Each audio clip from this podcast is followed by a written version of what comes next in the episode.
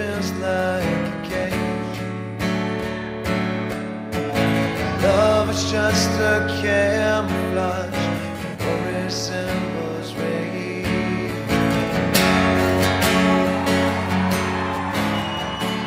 Hola, ¿qué tal? Mi nombre es Su Guzmán Y yo, David Mejía. y esto es Roy de Película.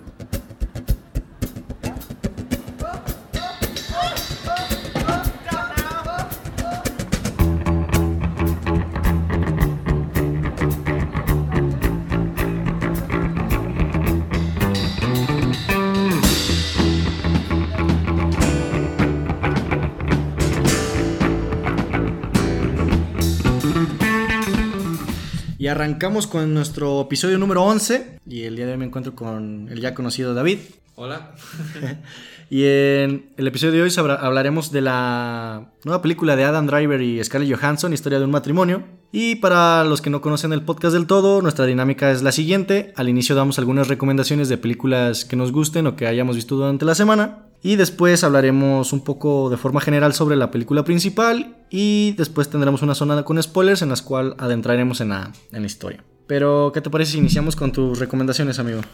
Bueno, quiero empezar con una película que fue nominada en los Oscars del 2018 por maquillaje llamada Border eh, o Criaturas Fronterizas, como se le puso aquí en México, dirigida por un director nuevo llamado Ali Abasi. Pero bueno, esta, esta película se basa en, un, en una novela, que de hecho la misma novela, bueno, el autor de esta novela ha hecho una otra película, ha sido autor de la novela de otra película famosa que se llama Déjame entrar. Pero bueno, esta película también ganó en Cannes un premio al... Como la originalidad, ¿no? Ajá, sí, a cine nuevo, cine diverso. Y pues, ¿qué puedo decir de esta película? Que realmente Sí es está- muy peculiar.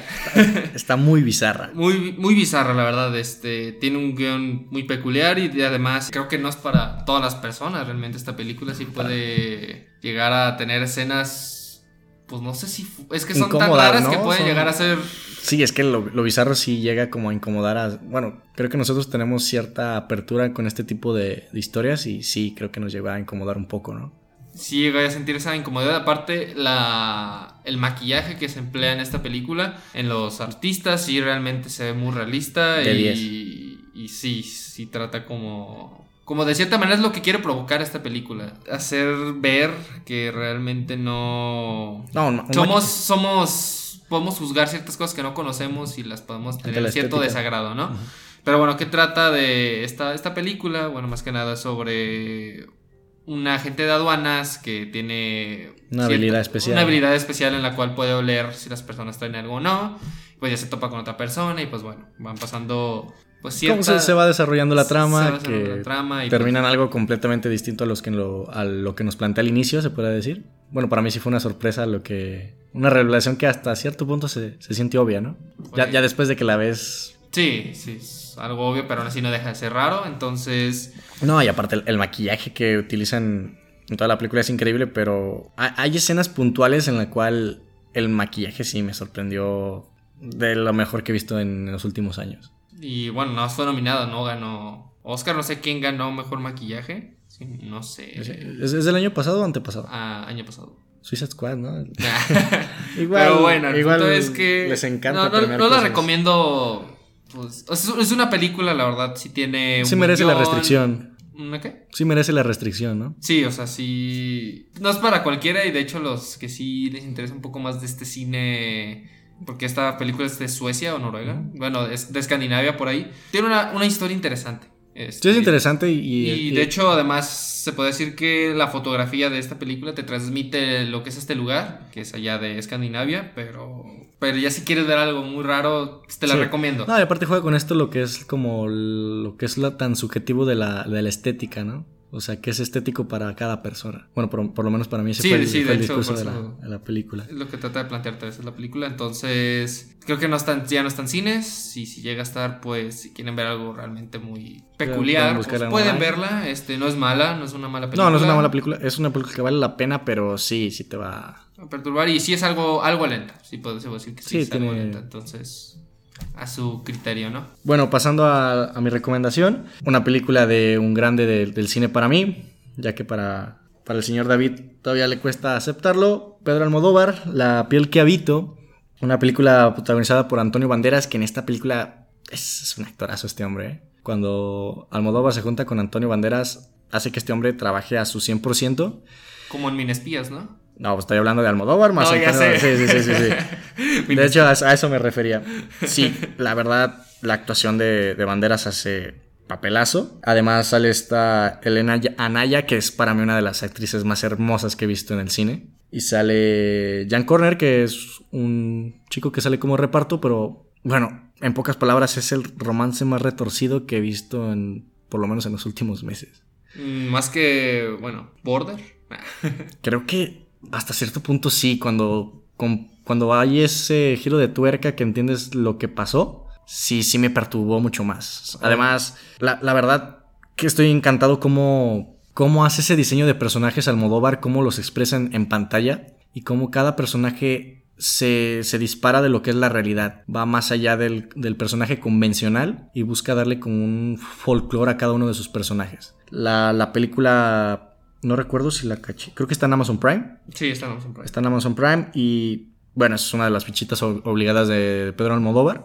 Además, es una película que, que maneja varios géneros, tiene un, un ritmo que a mí me parece muy interesante cómo te va planteando cada situación en la trama. En, en contexto es sobre un cirujano plástico que hace un, un proyecto bastante inusual. Perturbador, Pues peculiar. no, no perturbador hasta cierto punto cuando entiendes como lo... la cobertura. Yo creo que cuando ya vas como en, en el centro del- de la trama es cuando ya tu cabeza hace una explosión de qué estoy viendo, qué está pasando. Así que película muy recomendada de Pedro Almodóvar, La piel que habito. Yo pasando a otra película que está en el cine, es Los muertos no mueren, que una película dirigida por Jim Jarmusch, que también fue guionista de esta película. Este tuvo este director ha tenido nueve nominaciones a la Palma de Oro. Ok, eso... Este, y aparte esta película también fue nominada a la Palma de Oro. Pero bueno, este tiene un elenco con Bill Murray, que lo conocemos por El Día de la Marmota, Los Cazafantasmas. Adam Steve. Steve Buscemi, que, pues, que no olvida Steve Buscemi en Perro de Reserva, en películas de Adam Sandler.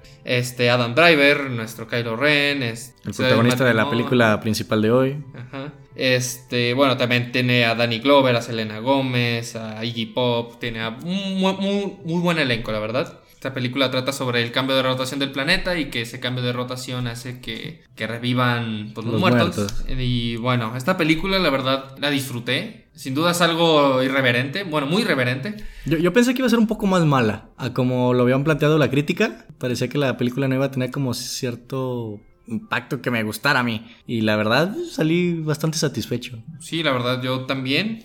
Tambi- este, bueno, y aparte, lo que más me gusta de, de esta película, aparte que es muy irreverente, tiene como un, una crítica social, bueno, un doble sentido a lo que intenta transmitir este director, que es sobre cómo estos zombies quieren ciertas cosas como el- reviven y quieren lo que apreciaban en su vida anterior, lo que es el, teléfono, la televisión o lo que hacían anteriormente.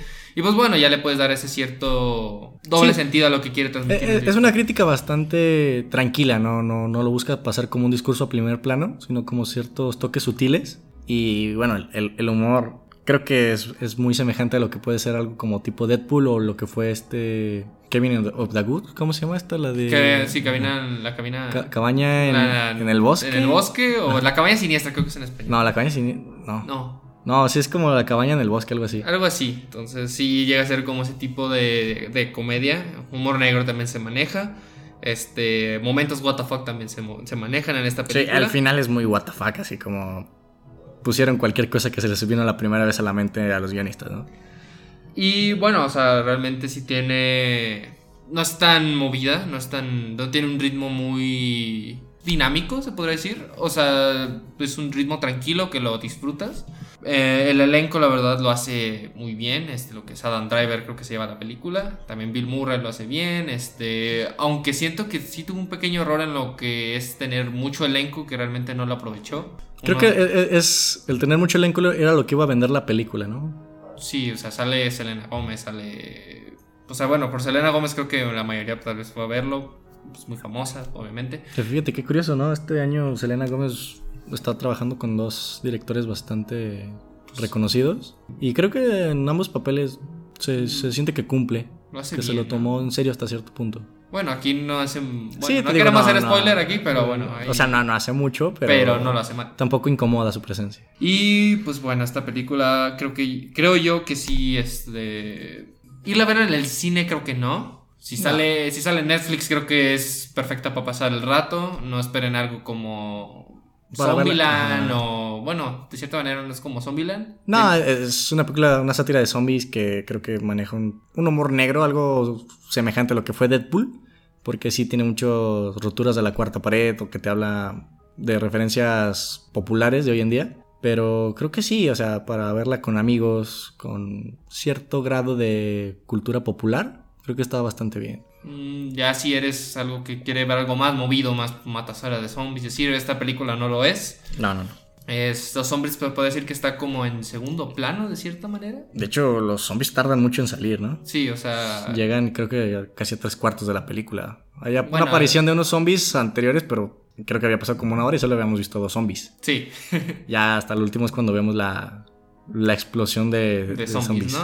Entonces, creo que no sé si sigan los cines, este, creo que ya no. Y si sigue, pues no la recomiendo en el cine, sino pues espérense que salga aquí en Netflix o en alguna otra plataforma. Y bueno, ¿cuál es tu otra recomendación? Siguiente.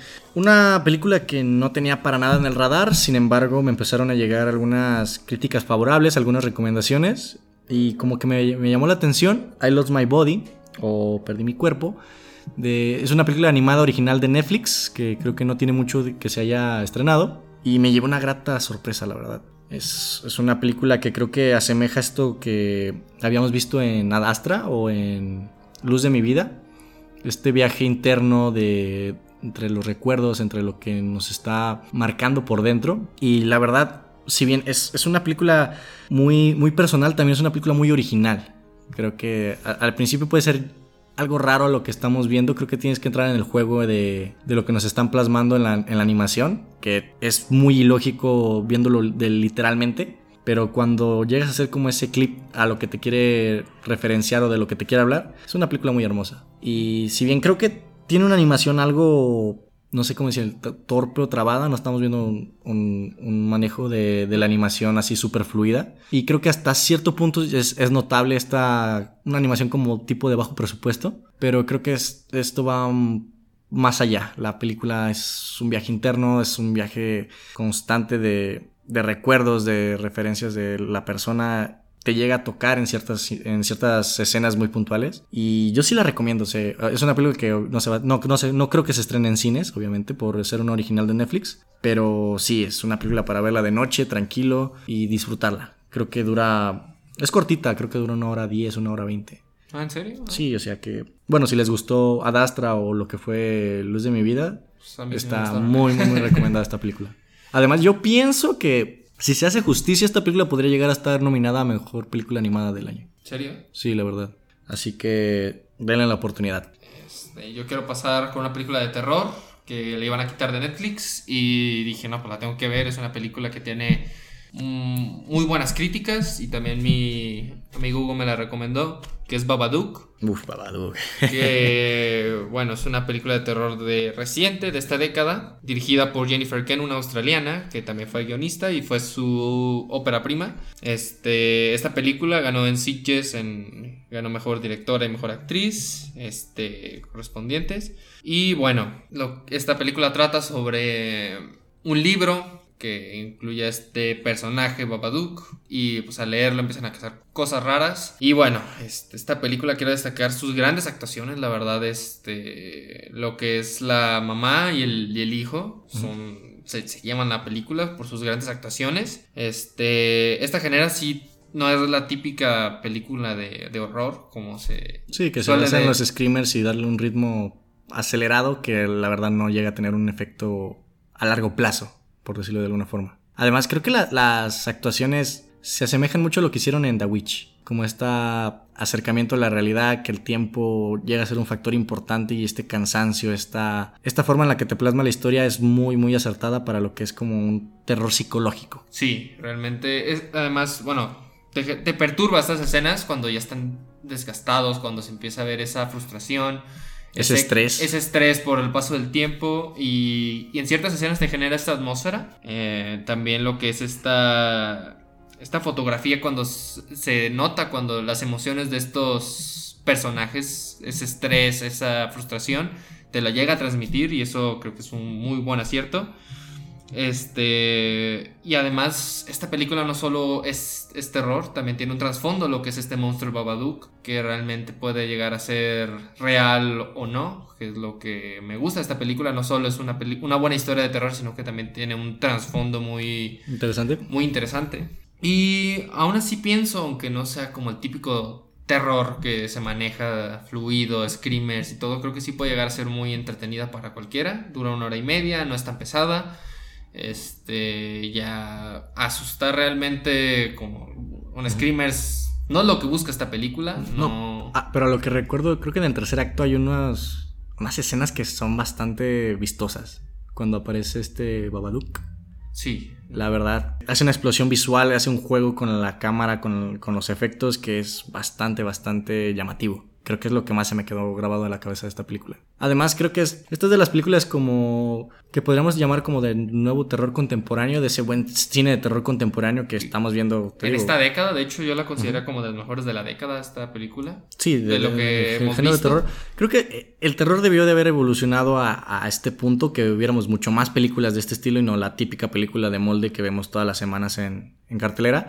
Películas como lo es Oz este año, que también se estrenó por febrero o marzo, que Mayo, mayo. mayo, mayo. Y creo que es este tipo de, de terror que lo que está haciendo Jordan Peele, este, Robert Eggers, estaría bastante, bastante bien que hubiera una influencia mucho más notable en cuanto a cantidad de películas de este estilo. Si, si el terror tomara esta nueva estafeta de saber lo que es el terror de calidad, creo que sería un género que me llamaría mucho más la atención de lo que es hoy en día. Yo de hecho agradezco que, que se haya hecho esta revolución de terror psicológico, este tipo de terror que te genera atmósfera y te perturba.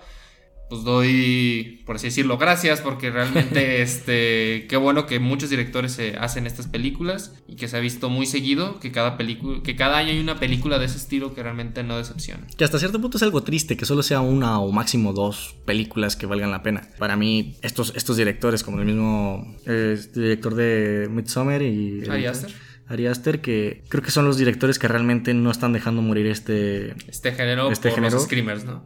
Que ya, bueno, ya hemos hablado bastante de- sobre lo que pensamos de este género hoy en día. Y bueno, esperemos que... Que bueno, siga así o que, sí, que que vaya que se multipliquen las películas, que en vez de ser dos o tres, sean cinco o seis. Y bueno, esta película desgraciadamente ya no está en Netflix, pero vale, yo, yo realmente la quise ver porque está difícil verla en otras plataformas, hasta rentarla y pedirla en, pues, en internet.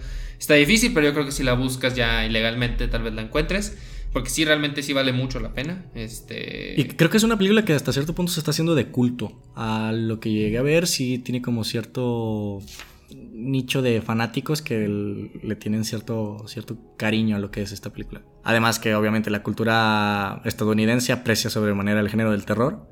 Y creo que estas películas como las Babadook, The Witch y las que ya hemos mencionado siempre, Siempre están en un sí punto están muy en un alto. top muy alto en esta, en esta cultura. ¿Y cuál es tu...? Bueno, entonces la recomiendo a, a cualquiera, mente abierto a este terror y aunque no esté muy abierto a este tipo de terror, sí realmente vale la pena y no creo que te vaya a aburrir. Bueno, ¿Cuál es yo, yo continuando con mis recomendaciones, eh, en los últimos podcasts estaré hablando mucho de Luis Buñuel y de Woody Allen, ya que he visto mucho cine de ellos estas últimas semanas. Y una película de Woody Allen que me llamaba la atención porque tiene un título bastante excéntrico y largo. Todo lo que quería saber sobre sexo y no se atrevió a preguntar. Y creo que fue una cosa completamente distinta a la que llegué a esperar. Es una película que está basada en cortos, ya que ves que el podcast pasado hablábamos sobre estas películas que se basan en, en cortos y en diferentes historias Ujú. Me divierte mucho el, el nivel de humor que maneja Woody Allen. Les digo, es, es una película que no se toma en serio, pero tiene... Creo que el, el nivel de estos cortos va aumentando conforme te los van presentando. Y si bien el humor es mucho más, más marcado, es, es también mucho más absurdo. Literal, llegué a ver cosas que eran completamente una pasada. O sea, literal era exageradamente absurdo, pero muy, muy, muy divertidas. Si, si pueden, no, no, no creo que el- estén en ninguna plataforma. Creo que no. Pero creo que no, no ha de ser muy complicado conseguirla online. Es una película que les digo, es una comedia muy buena. Hasta cierto punto. Te digo, tienes que meterte con este juego de lo absurdo, jugar con, con estas preguntas que nos plasman antes de cada, de cada corto. Pero por lo menos tres, tres cortos son, son increíbles. Es muy disfrutable la película. Sí, la verdad es, es tranquila, no, no ocupas también hacer un juzgar cada momento que te están plasmando. Es una película que el humor te, te va a llegar de una forma o de otra. Además, creo que Sí. Woody Allen, además de manejar muy bien lo que es el romance, maneja muy bien lo que es la comedia. Sí, de y hecho. en esta se ve que no sé cómo consiguió el presupuesto para algunas cosas, pero vale la pena ver cosas excéntricas en el cine. Ok. Como es Woody Allen, ¿no? Muy- excéntrico. Muy excéntrico. Este, yo quiero pasar con otra una película. Bueno, como dice Hugo, yo en esto, en este podcast y en el otro voy a hablar de Christopher Nolan y de Denis, Denis Villeneuve. O Denis Villeneuve, pues. para no Como se debe de- Fíjate que tuvimos como esa... Como que nos pusimos de acuerdo de hablar de dos directores en estos... Creo que van a ser tres podcasts, ¿no?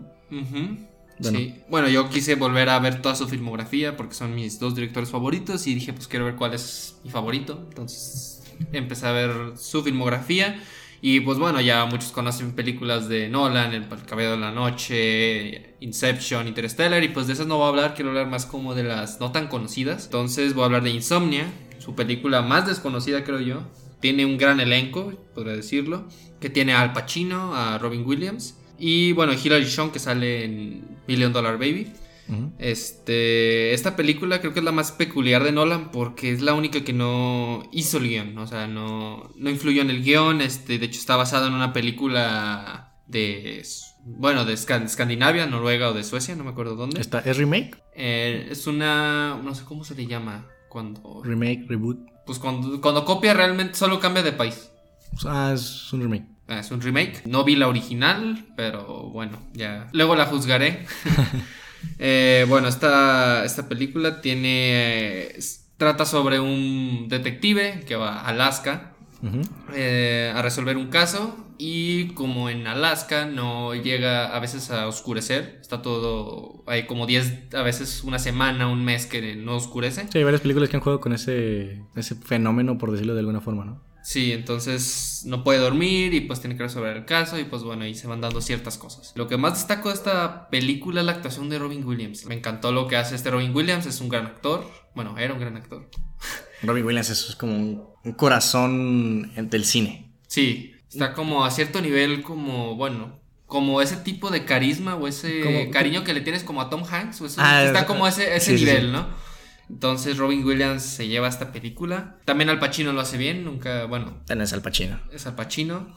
Y lo que destaco de esta película, aparte, es lo que es. eh, la fotografía te, in- te inmerse o te adentra a lo que es Alaska. Aprovecha muy bien este recurso que está en otro lado, que está en esa zona de- en el norte, que No muy poblada. no muy poblada, fría y todo, todo eso lo representa muy bien lo que hace este Wally P. Fisher, que es un gran, gran cinematógrafo. Este, y aparte, el ritmo de esta película puede llegar a ser bueno. Creo que todas las películas de Nolan, ninguna te puede llegar a aburrir de cierta manera porque maneja un ritmo movido, giros de trama, ciertas situaciones y eso es lo que a la mayoría de personas le gusta lo que hace este director. Y esta no decepciona realmente, no es una película, es diferente a lo que hace Nolan, no es lo mismo que juega con el tiempo o algo así porque él no influyó en el guion y es lo que hace peculiar esta película. Y bueno, la verdad sí la recomiendo, creo que yo podría decir sin equivocarme que cualquier película de Nolan puede ser recomendada porque no, no aburre y realmente puede ser puesta a cualquier Está muy en el medio, ¿no? Como entre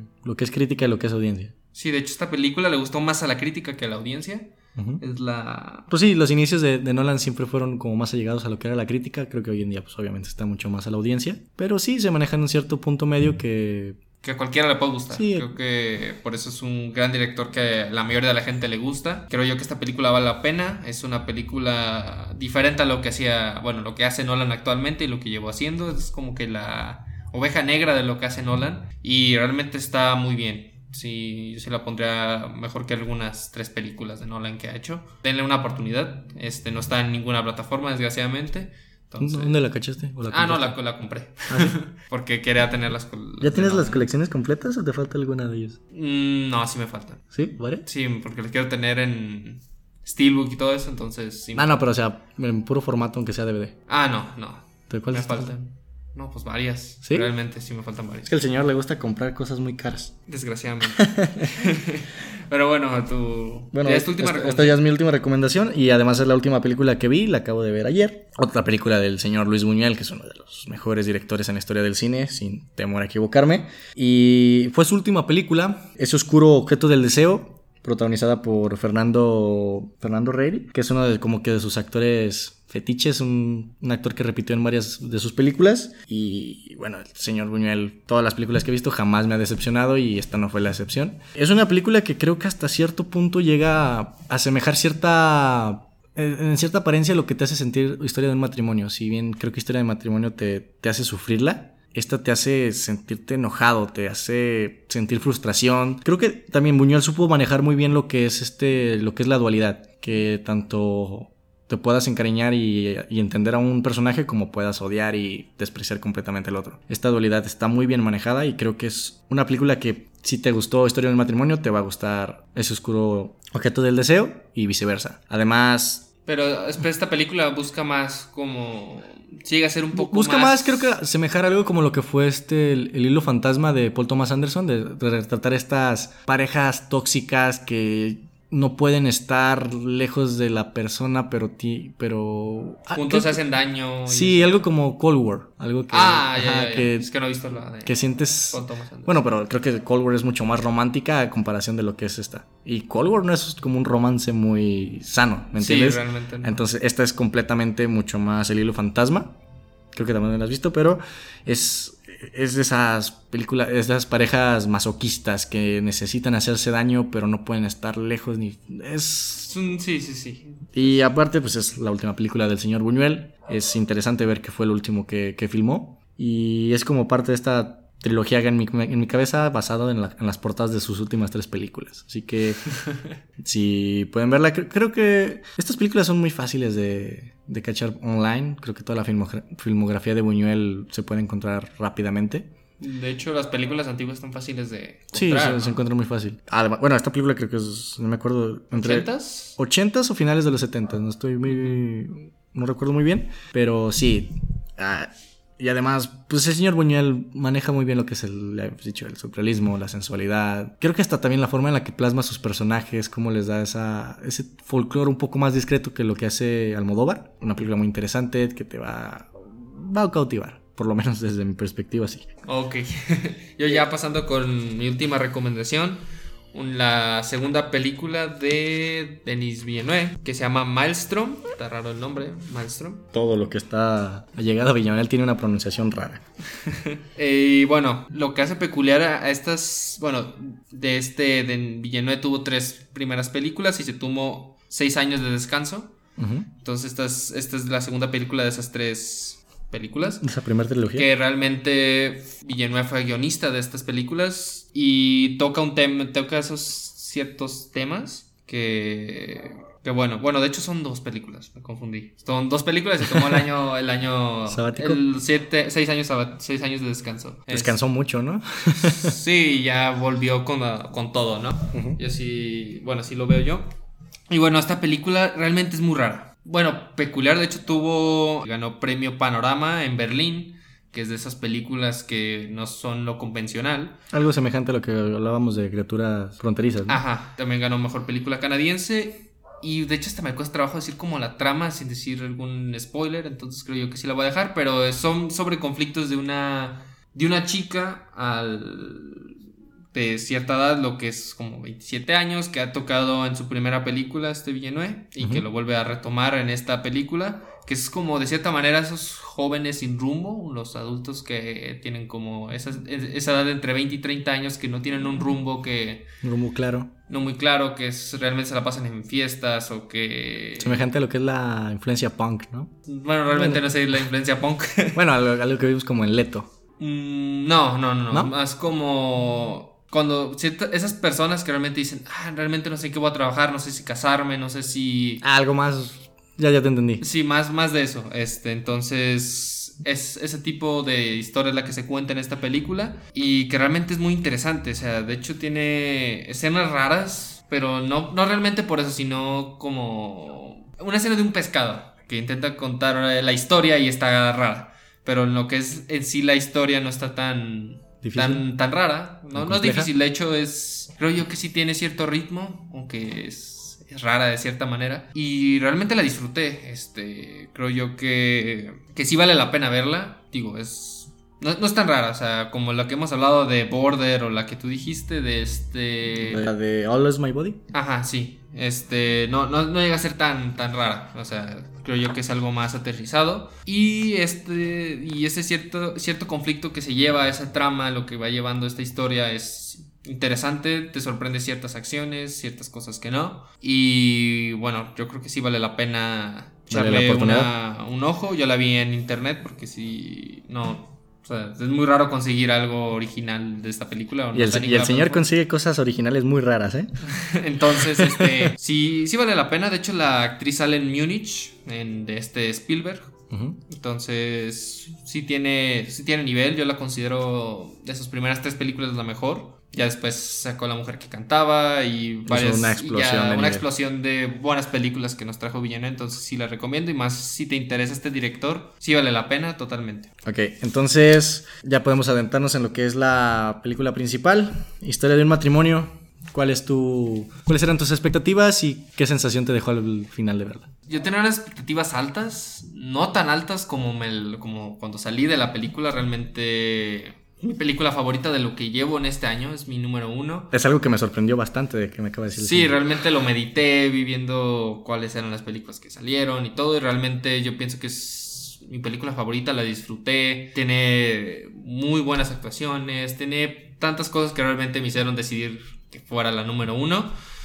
Y bueno, pues, salí encantadísimo, la disfruté. Este, qué bueno que está en Netflix porque la puedes volver a ver. Este, Además, volvimos a llegar ligeramente tarde otra película. y realmente no, bueno, Creo que no nos perdimos mucho. sí, de hecho volví a checar la escena y no nos perdimos nada. Entonces sí cosita estamos. de segundos, ¿no? Sí, quedé muy satisfecho, la verdad, este, y no sé cuáles fueron tus expectativas y Bueno, cómo saliste. yo tenía expectativas de... Sí, yo soy alguien que disfruta mucho de estos dramones, que, que busca disfrutar de películas que buscan la naturalidad, que no, que no se basan en cosas inverosímiles o cosas que buscan ser más interesantes de lo que realmente son. Y creo que lo que busqué me lo dio y me dio un poco más. Es una película que sí me llegó, creo que en, en eso te lo cumplo, creo que es de las películas que más me han llegado. No la pondría en mi top 3 De películas llegaderas. no, pero sí, sí es una película que, que me habló, que me hizo sentir cierta ansiedad, cierto empatizar con los personajes. Te hace empatizar con creo que en cada, con cada uno de la dualidad que, que plantea, tanto con Adam Driver como con Scarlett Johansson.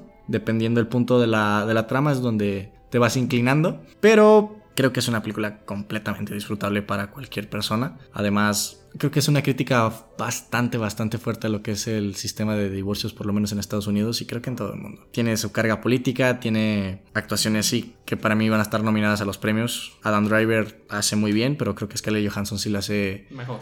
Algo mejor. Es- Además que tenemos a Laura Dern, que es una, una actriz de reparto que hizo un trabajo increíble. excepcional. Y, las... y- y me, y me- me llamó mucho la atención porque mi mayor recuerdo con esta, con esta actriz, si bien salió en Jurassic Park y en otras películas más, más emblemáticas, me quedé mucho con la imagen de ella en Bajo la misma estrella, como esta mamá tierna, positiva, comprensible. y verla como una completa perra.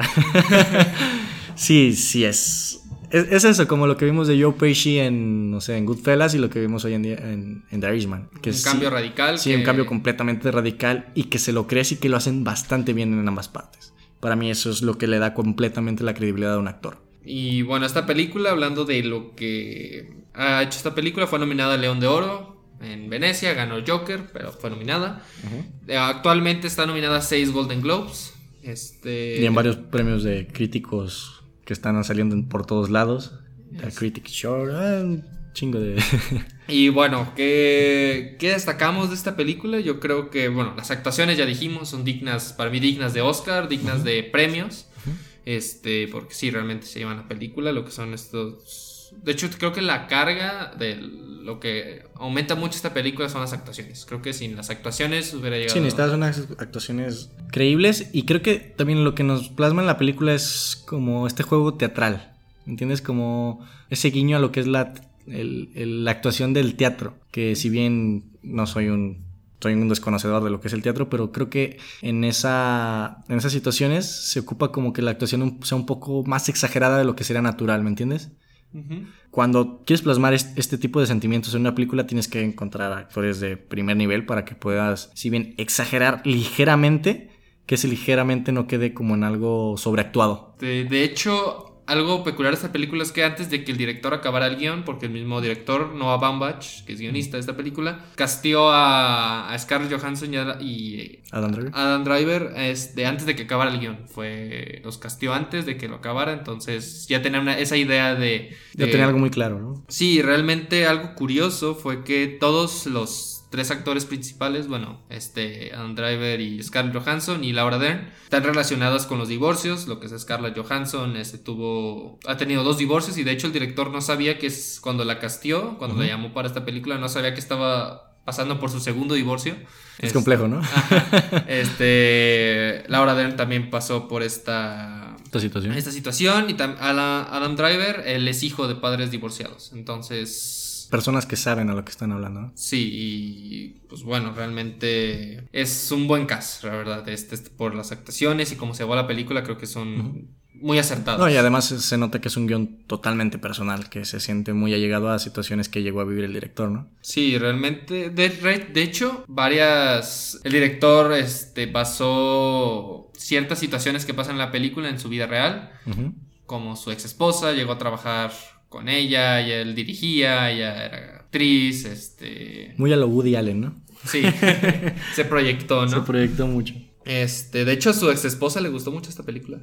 ¿En serio? Sí, este, la vio y sí le Ah, gustó. pues es una cartita de amor diferente, ¿no? Un- Como me, como me lo había dicho el señor, es un gracias. Un gracias muy elegante, Con guante blanco. con ¿no? guante blanco. Eh, bueno, ¿a ti qué más lo que te qué más lo que destaca de esta película? Ah, algo que me recordó mucho esta película que tiene un guion muy natural a lo que podría ser Manchester junto al mar. Esa naturalidad de expresar las situaciones del día a día sin, sin buscar darle como un ritmo acelerado. Que la situación fluya, que los personajes dialoguen, se, se vayan pues uniendo de una forma o de otra. Creo que eso es lo que más destaco yo de un guion. Creo que la naturalidad en un guion es de las cosas más complicadas de- para poder hacer en, hoy en día y toda la vida. Y cuando un, un guion logra hacerlo, creo que solo falta un buen director para poderlo plasmar en la gran pantalla. Yo creo que es un gran acierto este, este guion, como dices. Porque te llega, to- te toca el corazón. O sea, Sí, la te- verdad, sí yo- llega y eso es un gran acierto. No todas lo hacen. Algunas personas de corazón, por así decirlo, más fríos. Es difícil que llegue a, llegue a esta situación de, de tocar el corazón. Y esta película, creo yo que sí lo hace. Creo que esta película es la que más me hizo sufrir sentimentalmente en cuanto a lo que vimos este año. Pues sí, realmente no hubo como películas Sí, tan, no- tan- tan allegadas a este estilo, creo que. Pero aún así no, no hay que desestimarlo. Realmente, si lo pones no, con otras películas como, no sé, Hair o Lost in Translation o así, creo que sí. Creo que va de la par de hasta, este- este- esos niveles. Estas películas que hemos hablado. ¿Qué, qué nos falta por, por decir así? Yo, yo creo que, bueno, como dices, es muy realista y es algo que, que se aprecia mucho. Y la banda sonora creo que es muy acertada. De hecho, el compositor de esta película es Randy Newman, que hace varias bandas sonoras en, en lo que es Pixar, porque hace- ha hecho todas las bandas sonoras de Toy Story, de Monster Inc. Entonces yo cuando escuché la banda sonora realmente va acorde con la película. Un nombre muy importante para nuestra infancia sin saberlo. ¿no? Sí, es este Randy Newman. ¿Quién olvida el de Monster Inc. de Toy Story? Creo que en esta, y en esta película también fue nominado a los Golden Globes este, esta composición. Entonces, es una película realmente muy completa y yo creo que vale la pena verla de ley, ¿no? De hecho, esta- estas películas creo que sí vale la pena verlas en el cine. Sí, sí, En pareja o, o recién terminado. Creo que es una película que está hecha para la gran pantalla. Desafortunadamente y afortunadamente, Netflix está apoyando este tipo de proyectos. Que está, estamos viendo proyectos de Netflix originales Muy, muy. de muy gran calidad. Gran calidad. Creo que se, eh, se esperan hasta el final del año para sacarlos, ¿no? Sí, la verdad, te digo, lo que es I Lost My Body, eh, lo mismo que hizo con Eddie Murphy. Es The Irishman. The Irishman que, bueno, The Irishman costó creo que más de 150 millones de dólares y creo que esos presupuestos hoy en día no se los, se lo están dando a películas que no sean de superhéroes o de grandes franquicias. Ah, además de que, bueno, tiene ya películas como lo es Roma, entre muchas otras. Es, sí, te digo, es muy bueno que una compañía como Netflix le esté apoyando estas, a estas películas, pero qué desafortunado que las proyecciones de las películas sean limitadas. limitadas. Lo bueno es que nosotros sí la vimos en el cine. Sí. Tuvimos esa oportunidad y Tenemos la facilidad de lo que son las cinetecas, cineforos y esperemos que tal vez salga a cines comerciales cuando salgan las nominadas. Pero, ah, te digo, estoy como con ese amor-odio con Netflix. Que sí, te digo, está haciendo cine de calidad en cosas muy puntuales, porque también creo que el 70 o 60% de la que hace Netflix es basura por tener contenido arriba, pero cuando se toman las cosas en serio te dan esta calidad de películas que, si no me equivoco, tres o cuatro de las películas originales de Netflix de este año van a estar en mi top, así que, bueno, para mí tiene una calidad bastante ya marcada y qué bueno que busque también darse esa como relevancia en cuanto a los críticos, porque obviamente estas películas están hechas para que los tomen en serio y creo que ya lo logró. sí, ya realmente creo que no le pueden hacer como el El visto feo. feo. a Netflix. Ya demostró que sí puede hacer grandes producciones de calidad y con grandes directores. Bueno, Entonces, ¿Te parece si nos adentramos un poco más en lo que fue la, la película? pues ni modo que negarme, ¿no? Bueno, creo que lo primero que, que vimos es el intro, que es una cosa. Creo que me recordó hasta cierto punto a Hair, como esta como carta de amor, de, Ah, de algo sí. que ya terminó. Me, me recordó mucho a Hair y creo que desde, esa, desde ese punto ya, ya estaba enamorándome con la película. Me gusta ver mucho esa forma en la cual alguien se está expresando de alguien, de cómo te lo está diciendo con cosas muy puntuales, con cosas muy específicas, que creo que eso es lo que realmente hace el romance y lo lindo al amor. No tanto pues, las cosas banales que escuchamos todo el día, como te amo, haría todo por ti, bajaría cielo, mar y tierra. Creo que esas cositas puntuales, esos detallitos es lo que hace más bonita esta película. Te hace Y- conectar con los... Sí, te hace empatizar rápidamente y después cuando lo ves en una situación completamente adversa, que es Divorciándose. divorciándose, es... es como, wow. ¿Cómo llegamos a esto, no? Creo Eh. que es la primera gran escena de esta película. Empieza pues, puntual, bien, este, te adentran los personajes y ya de hecho lo que como termina, por así decirlo, la escena, bueno, que llegan a su casa y realmente Scarlett Johansson quiere hablar con él y después no, no llegan a nada y eh, de hecho a mí esa escena cuando sale llorando, de cuando se mete al cuarto, o sea, me, me llegó, realmente dije, wow, Sí, sí. creo que esta película sí, este, sí, Sí va, va a ser, va a ser muy fuerte y sí va a llegar y pues lo cumplió. Además, el tema del divorcio creo que es un tema muy latente en lo que es la cultura de la pareja estadounidense, por lo menos. Bueno, creo yo que ya mundialmente. Creo yo que. Creo o sea, que- es más, es más natural, en, bueno, es más común en Estados Unidos, pero Ajá. creo que ya se. Sí, obviamente ya sé, la globalización la lleva a todo todo mundo, pero creo que en Estados Unidos se maneja de una forma diferente. Creo que aquí en México se tienen ciertas reservas, no es tan común decir que eres hijo de padres divorciados. Y en Estados Unidos creo que ya está mucho, mucho más normalizado, por decirlo. de Ah, sí, forma. sí, sí. Es O otro sea, nivel es, a lo es que algo muy soy. común, es algo que creo que más de la mitad de las parejas que llegan a casarse en Estados Unidos les, les ocurre, por lo menos es un tema con el que conviven durante bastante tiempo de la relación. Y creo que otra película con la que podemos notar este, esta característica de la pareja norteamericana puede ser como Blue Valentine. Creo que también Sí. es una película que maneja muy bien lo que es el tema del divorcio, cómo se va... ¿Cómo inicia y cómo termina Sí. esta clase de relaciones y por qué llevan a eso? Y te deja como esas ciertas dudas de por qué, por qué se llegó a eso y realmente si era necesario. o- Sí. Esas, esas cuestiones que te hacen. Y, y además creo que el tema del divorcio es bastante interesante porque es como ese dilema de vale la pena seguir juntos y vas a entrar vas a encontrar tanto argumentos a favor de que la pareja se quede como argumentos para que la, la pareja se termine. Así que creo que esta película también lo maneja bastante bien. También lo que maneja muy bien es lo que es como decías, ¿no? Que quien ese ese balance de que es culpa del marido, es culpa de la esposa, este y esta esta película lo hace de una manera muy neutral. A final de cuentas, ya cuando terminas de, de ver la película, no tienes como alguien a favor o alguien que tenga un poco más No, empatizas culpa. con los dos ya. creo que el primer acto obviamente empatizas mucho más con Adam Driver por también cómo te están presentando la historia. Y luego al segundo Y es después el segundo empatizas mucho más con Scarlett Johansson, entiendes las razones por las cuales actúa de cierta forma. Y creo que en el tercero, cuando ya entiendes los dos polos, que ves que realmente ya se hicieron daño, creo que no cabe, que no es necesario seguirse haciendo daño. Cuando ya realmente la pareja encuentra ese punto de equilibrio que al principio parecía que tenían, al final vemos que realmente ya es un punto de equilibrio real. Y creo que ahí es cuando ya la película completamente toma otra dimensión. Creo que muchas veces este tipo de películas de, de amor o de romance o de tipos de dramas te, te quieren plasmar un villano con cara y cuerpo. ¿Entiendes? Un personaje que puedas ver. Y esta, obviamente, creo que el, el villano principal es el sistema de divorcios de Estados Unidos, que realmente te lo pone como un villano macabro. Sí, realmente. Bueno, lo que es esta abogada. Este, bueno, algo curioso de esta abogada es que realmente existe, es real.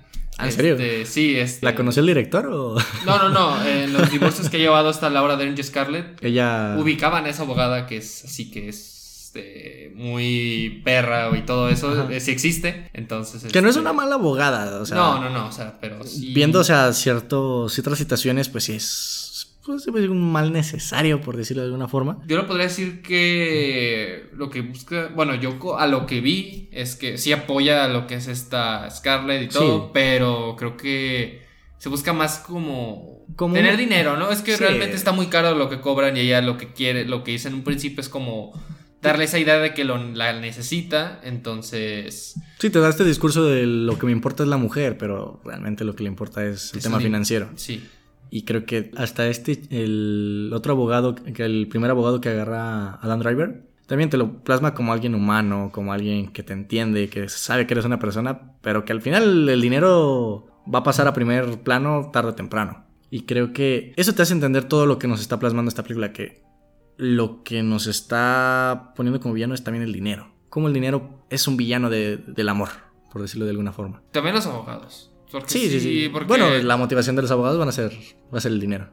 y cómo les lavan el cerebro a sus clientes, como, o sea, si por sí ya estaban como mal esta relación, o sea, se van a divorciar, creo que todavía la, la hacen más complicada. o sea, No, y, y sabes que al final terminan con una discrepancia de un 5%, ¿me entiendes? Tenían un acuerdo inicial y el acuerdo inicial del acuerdo final termina siendo algo que también te dice la película, es como todo lo que puede ser abogados, este, jueces, todo este sistema.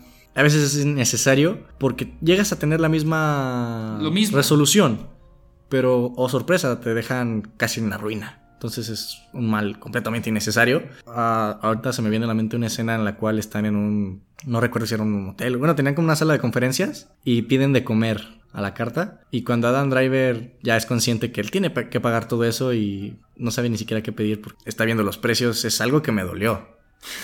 Sí, la verdad es como... es- ese tipo de toques es lo que más me parece con los que empatizas con él y que realmente duelen. Porque va más allá de lo que es el dinero, sino como lo que realmente está pasando a ese personaje lo puedes sentir identificado en alguna parte de tu vida cuando tenías que pagar algo que es muy caro y realmente no lo necesitas. Esos destellitos del, del guion y de la historia es lo que para mí te termina tanto enamorando como sufriendo de esta historia. Sí, de hecho, una escena que se me viene a la mente es en el jurado, cuando ya están con el juez hablando y que realmente solo que lo que buscan estos, este sistema es, o sea, se hieren, buscan ciertas, pues, quién tiene la razón, quién no la tiene, juegan sucio, este... Que no, que no parten de igualdad de posibilidades, ¿no? Ajá, y, lo- y esta, ese sentimiento en el cual cuando dicen, ah, no va a haber otro, otra fecha, y ya dicen, no, pues va a ser cierta cantidad, ¿no? Entonces realmente sientes, como dices, ese peso de algo innecesario. Lo que es esta crítica al,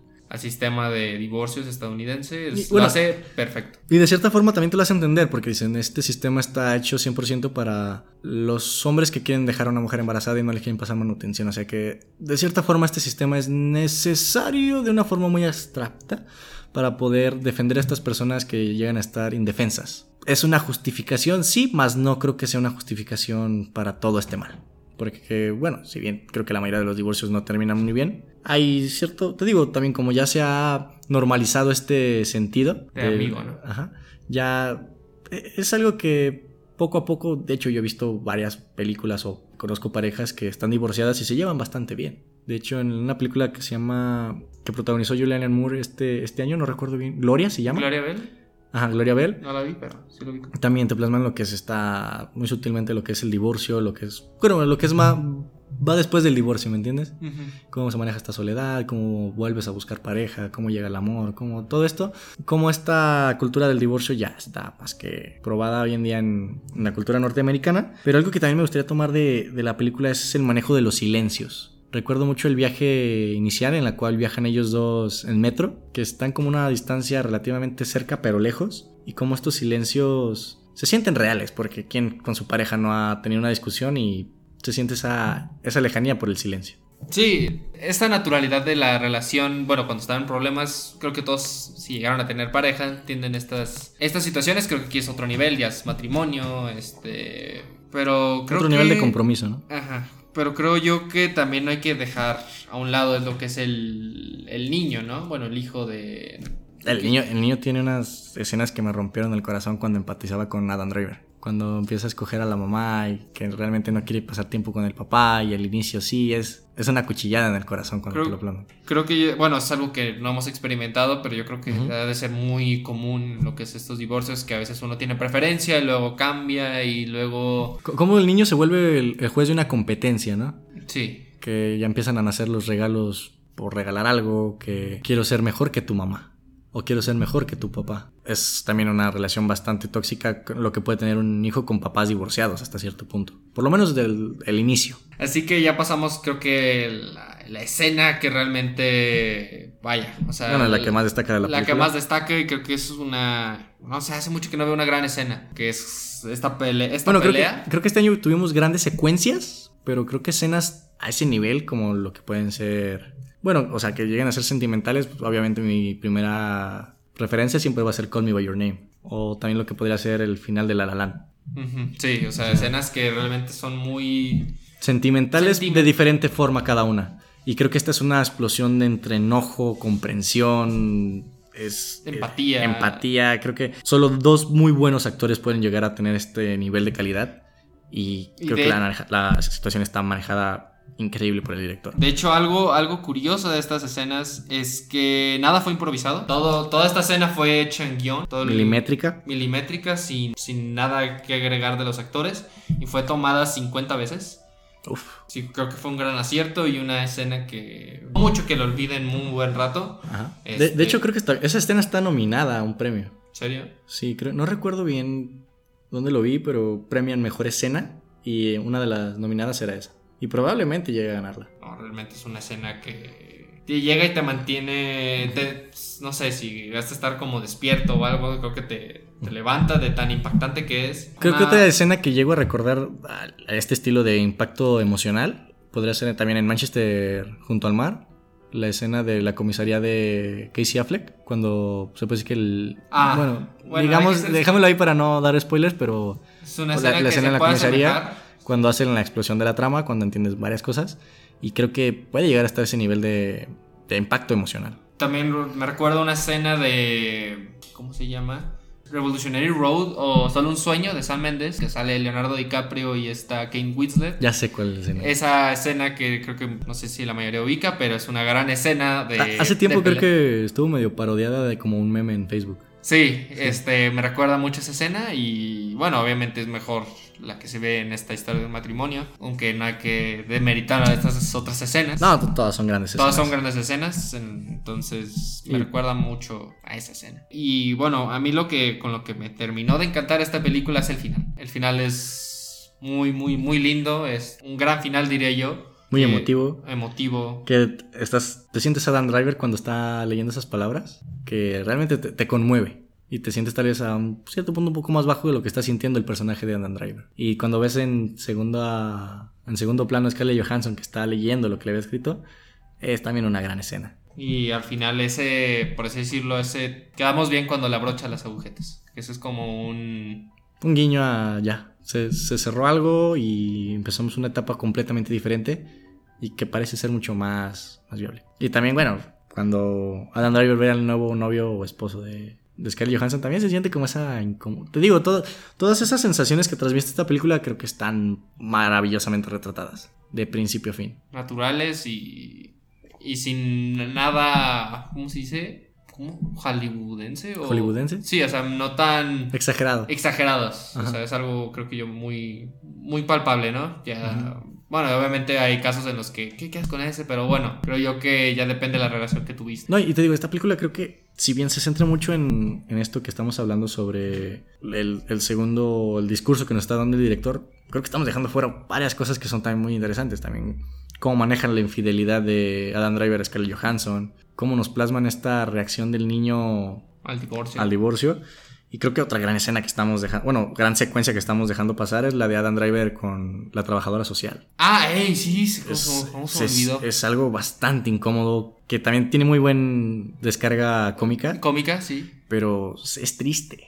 Es algo que si te llegas a poner en los, en los zapatos de Adam Driver, es algo que ojalá no te toque vivir, porque creo que sentirte juzgado en tu casa por una persona que, que completamente te desconoce y, y tu apariencia o tu calidad de padre dependa completamente de alguien que va a pasar algunas horas contigo, debe ser una presión estresante. Y se nota que es una presión que creo que literalmente en la pantalla nos lo hacen ver como que lo pude llevar a la muerte. Cuando se hace Eh, ese corte. Sí, cuando se corta y todo. No, realmente creo que de esas películas que también cada escena tiene. No está po- No, por, todo- por ahí. tiene todo tiene un porqué y se relaciona completamente a lo que es un divorcio. No, y estoy completamente seguro que tal vez el director se le escapó más de una lágrima haciendo esta película. De hecho, a su.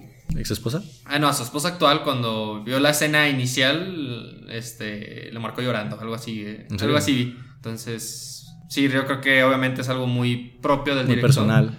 Y que yo creo que haces un trabajo así, obviamente sí, sí te puede llegar demasiado. Si, tanto que, bueno, si algo llega a ser tan Propio. tan, propio, tan profundo y sí, puede llegar a, a conectar, a llegar a conectar con este director, tanto así que, vaya, o sea, te puede... Y, y- y estamos viendo una, una segui- seguidilla de películas muy profundas, muy de, muy de autor. Lo que puede ser esta película, lo que puede ser la misma Ad Astra, lo que puede ser La luz de mi vida. O grandes producciones, como lo mismo de, Al- de Almodóvar con Dolor y Gloria, con este... Irishman. Irishman, Con Tarantino, con. Tarantino. en Hollywood. Hasta lo mismo que hace Woody Allen. Lo que hace en un día lluvioso en Nueva York, que, bueno, es, hace. es- es un hombre que lo ha hecho toda su vida, pero varias películas que para mí, que alguien te llegue a plasmar lo que siente en, en un trabajo visual como lo es el cine, es algo que yo le doy un valor agregado. Pues yo, bueno, ya, ya no tengo nada más que decir, por eso me quedo como que realmente creo que la mejor película que he visto hasta ahorita, todavía nos falta Parasite, faltan faltan varias películas, 1917. pero ahorita lo que he visto es la mejor.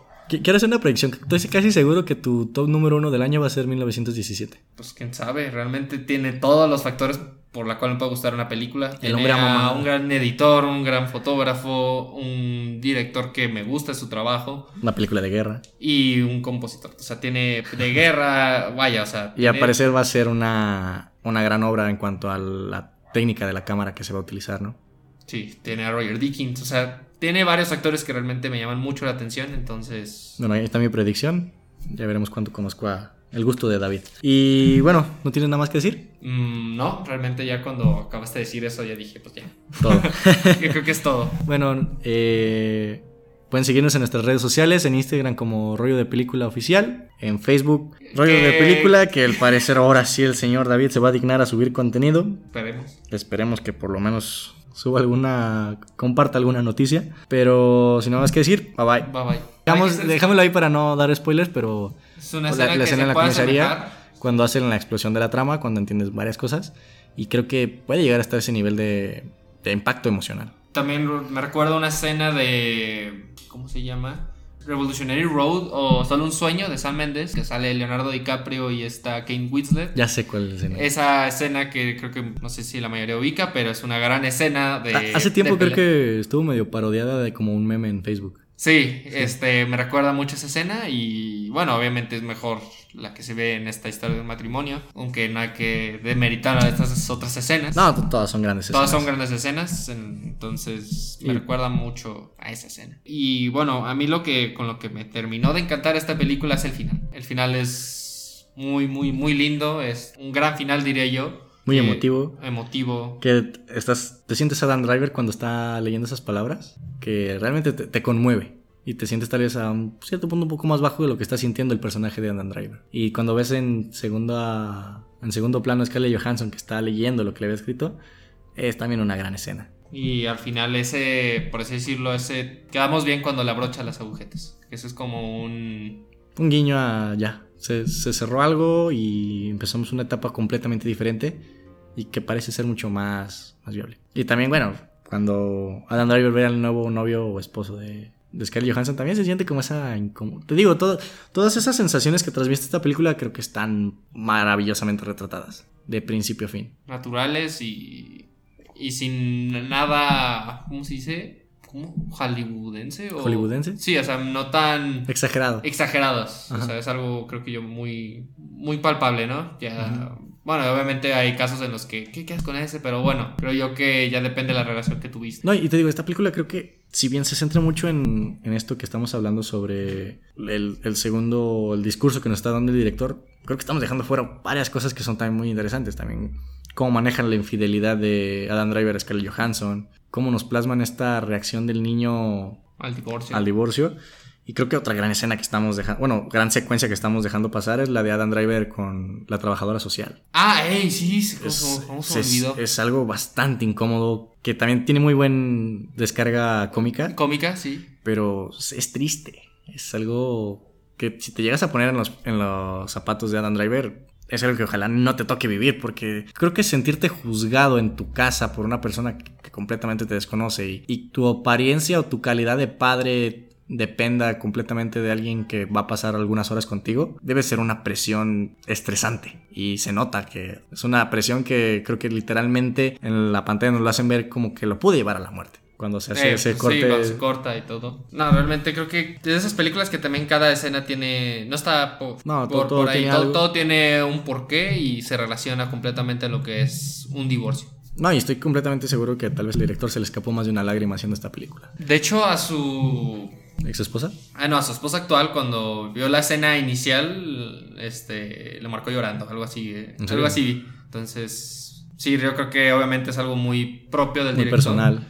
Y que yo creo que si es un trabajo así, obviamente sí, sí te puede llegar demasiado. Si, tanto que, bueno, si algo llega a ser tan Propio. tan, propio, tan profundo y sí, puede llegar a, co- a conectar, a llegar a conectar con este director, tanto así que, vaya, o sea, te puede... Y, y- y estamos viendo una, una segui- seguidilla de películas muy profundas, muy de, muy de autor. Lo que puede ser esta película, lo que puede ser la misma Ad Astra, lo que puede ser La luz de mi vida. O grandes producciones, como lo mismo de, de Almodóvar con Dolor y Gloria, con este... Irishman. Irishman, Con Tarantino, con. Tarantino. en Hollywood. Hasta lo mismo que hace Woody Allen. Lo que hace en un diario lluvioso en Nueva York, que, que, bueno, es, hace. es- es un hombre que lo ha hecho toda su vida, pero varias películas que para mí, que alguien te llegue a plasmar lo que siente en, en un trabajo visual como lo es el cine, es algo que yo le doy un valor agregado. Pues yo, bueno, ya, ya no tengo nada más que decir, por eso me como que realmente creo que la mejor película que he visto hasta ahorita, todavía nos falta Parasite, faltan faltan va- varias películas, 1917. pero ahorita lo que he visto es la mejor.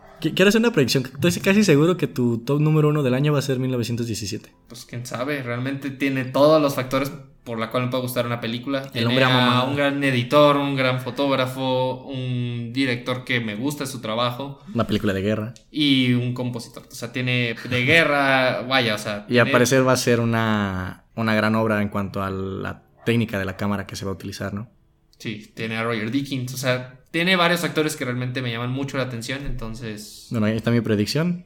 Ya veremos cuánto conozco a el gusto de David. Y bueno, ¿no tienes nada más que decir? mm, no, realmente ya cuando acabaste de decir eso ya dije, pues ya. Todo. Yo creo que es todo. bueno, eh, pueden seguirnos en nuestras redes sociales, en Instagram como Rollo de Película Oficial, en Facebook Rollo de Película, que al parecer ahora sí el señor David se va a dignar a subir contenido. Esperemos. Esperemos que por lo menos suba alguna, comparta alguna noticia. Pero sin nada más que decir, bye bye. Bye bye.